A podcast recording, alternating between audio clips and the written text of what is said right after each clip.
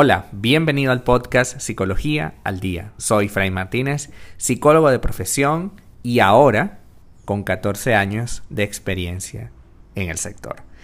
Em, lo primero, buen año, feliz año para todos quienes han estado acá compartiendo conmigo esta experiencia del podcast. El día de hoy eh, vamos a hacer una recopilación de, una serie de ideas que, que, acabamos de grabar, por cierto. Hoy tengo una invitada súper especial a la colega psicólogo Isneikar Blanco. Hola, ¿qué tal? ¿Cómo estás, eh, Fray? Muchísimas gracias por invitarme acá a este episodio. Muchísimas gracias por permitirme y abrirme un espacio aquí en tu podcast.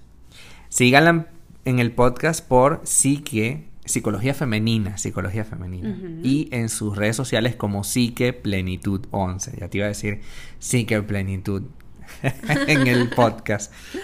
Bien, el tema de hoy, el que quisiera traer a la mesa, aparte de, bueno, se acabó un año, por fin se acabó el famoso 2020 que tanto nos trajo, ¿no? Y, sí fue de naturaleza agresiva, atacó al mundo completo, ¿no?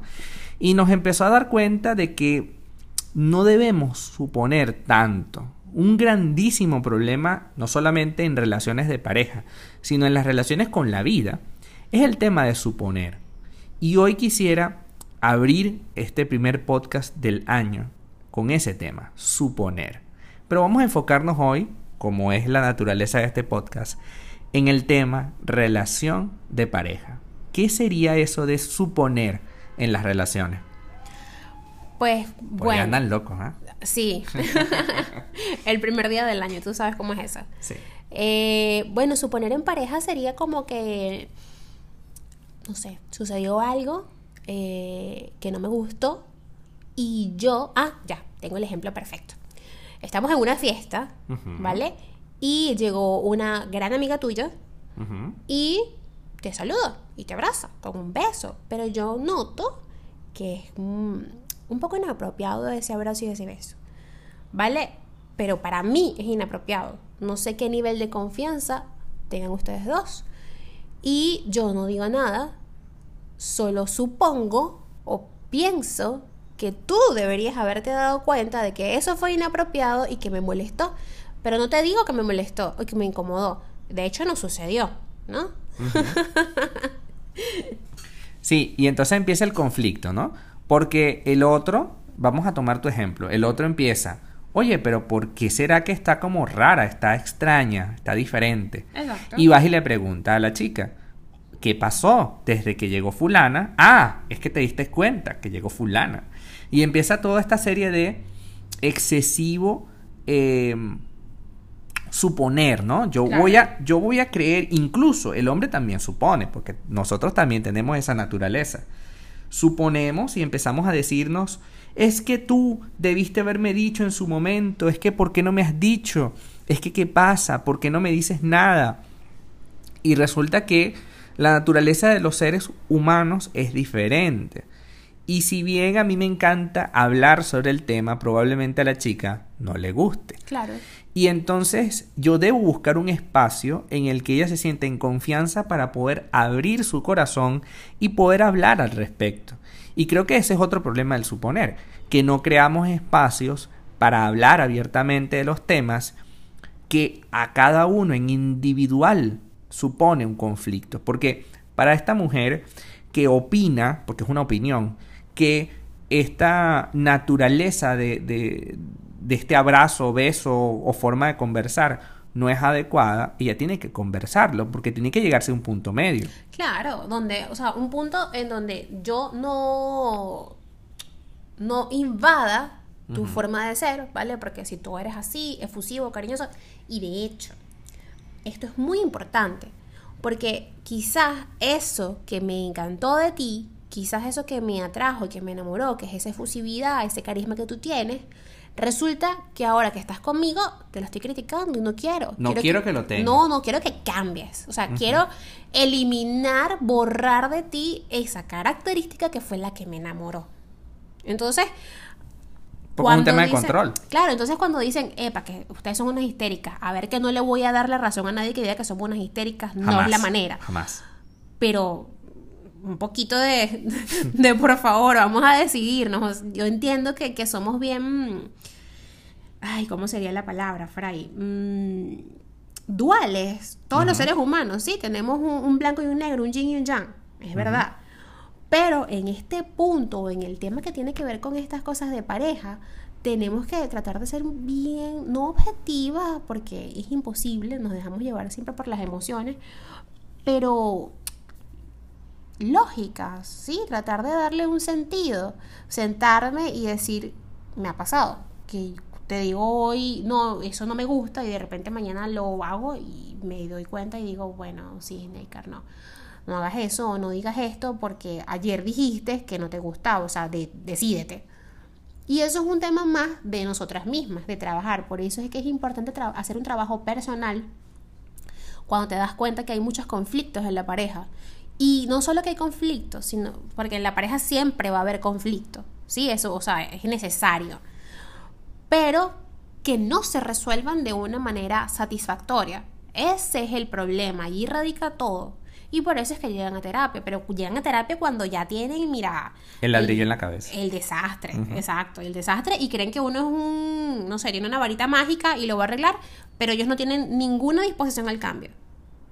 Sí, de hecho, el gran problema de suponer pasa por ahí. Porque yo creo que tú deberías. ¿no? Eso es un problema.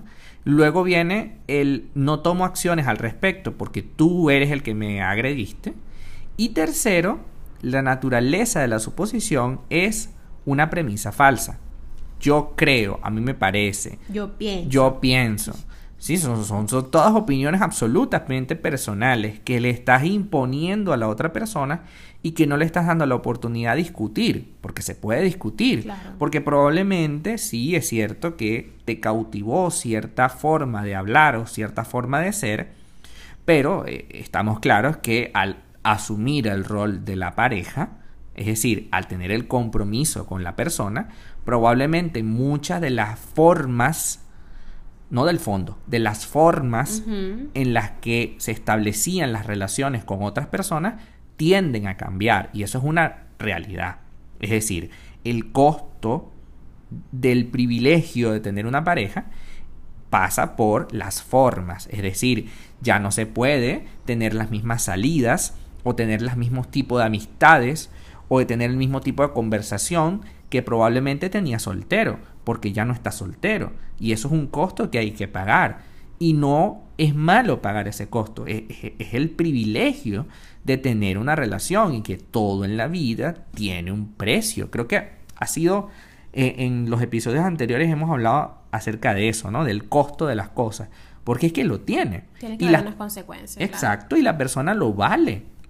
Entonces, no entiendo por qué yo tengo que suponer, en lugar de yo sentarme, mira, está pasando esto. Ciertamente, esta es tu naturaleza y esto es lo que tú eres y yo no quiero cambiar definitivamente lo que tú eres, pero me gustaría, me parece a mí un problema y yo necesito que busquemos un punto medio en el que tú te sientas cómodo actuando y en el que yo me sienta cómodo o cómoda con esa actuación.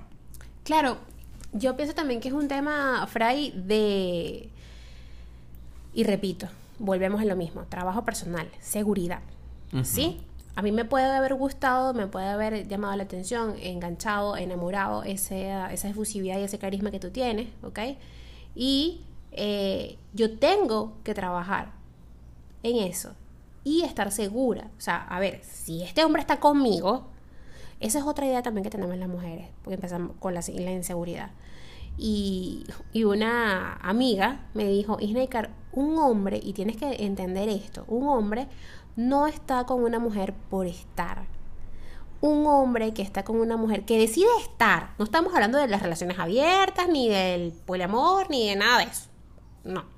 Estamos hablando de una relación estable. Cuando un hombre decide tener una relación estable con una mujer, o sea, es una decisión ya definitiva.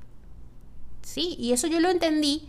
Y en el momento que tú aceptes eso y estés segura, a ver, si este hombre está aquí conmigo, duerme a mi lado, amanece conmigo, es porque quiere estar conmigo. Si él quisiera estar con otra mujer, está con otra mujer. O si no, o quisiera estar con muchas mujeres, me lo hubiese dicho desde un principio. No, quiero una relación abierta y bueno, ya yo veré si acepto o no acepto esas condiciones. ¿Ok? Pero cuando estamos hablando de una relación estable, el hombre quiere estar allí. Entonces ya vamos a quitarnos un poquito esa inseguridad de que la vio, la miró, ajá, y si la vio y la miró y decidirse con otra, pues ¿qué podemos hacer? Esa es otra, ¿no? Que queremos dominar y controlar cada espacio de la vida de la otra persona y, y es un conflicto para quien quiere dominar, ¿no? Porque resulta que esto es una transacción, las relaciones, de mutuo acuerdo. Así como es de mutuo acuerdo el divorcio, es de mutuo acuerdo la unión. Claro. Y tú decides ese mutuo acuerdo a diario, porque ese es otro problema.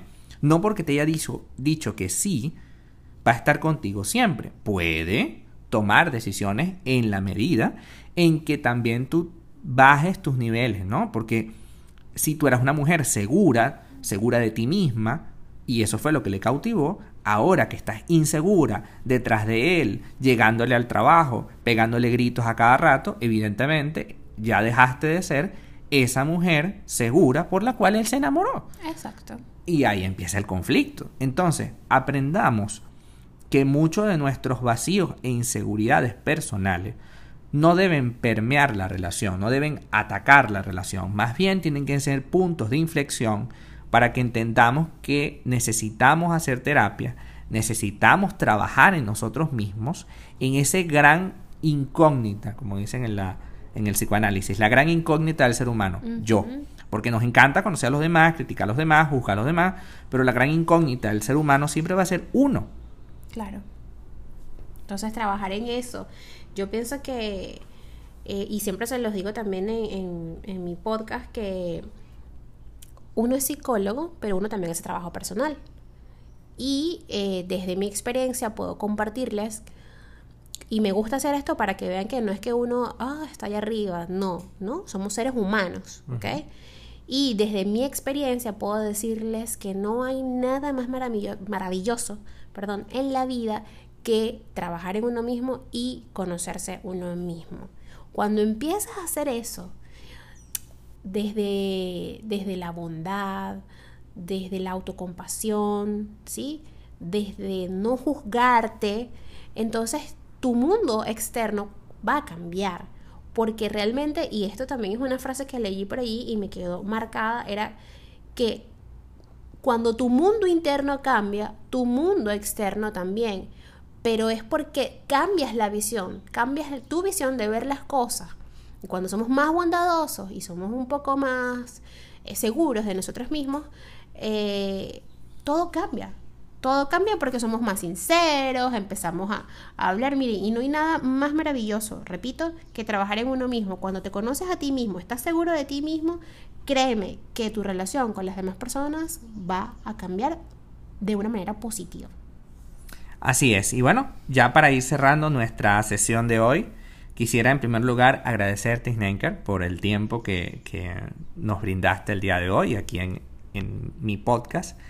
De hecho, eh, yo acabo, acabamos de grabar el tuyo, así sí. que vayan corriendo también para allá. Psicología femenina. Ajá. Y para seguirla en sus redes sociales, ella es Psique Plenitud 11, 11 en números, sí. Los dos tenemos por números. este, y bueno, no siendo más, eh, muchísimas gracias a todos quienes nos escucharon el día de hoy. Feliz año. Aprovechar esas 365 oportunidades. A trabajar en ello desde hoy. No esperen al 15 del mes para hacer algo. Háganlo desde hoy.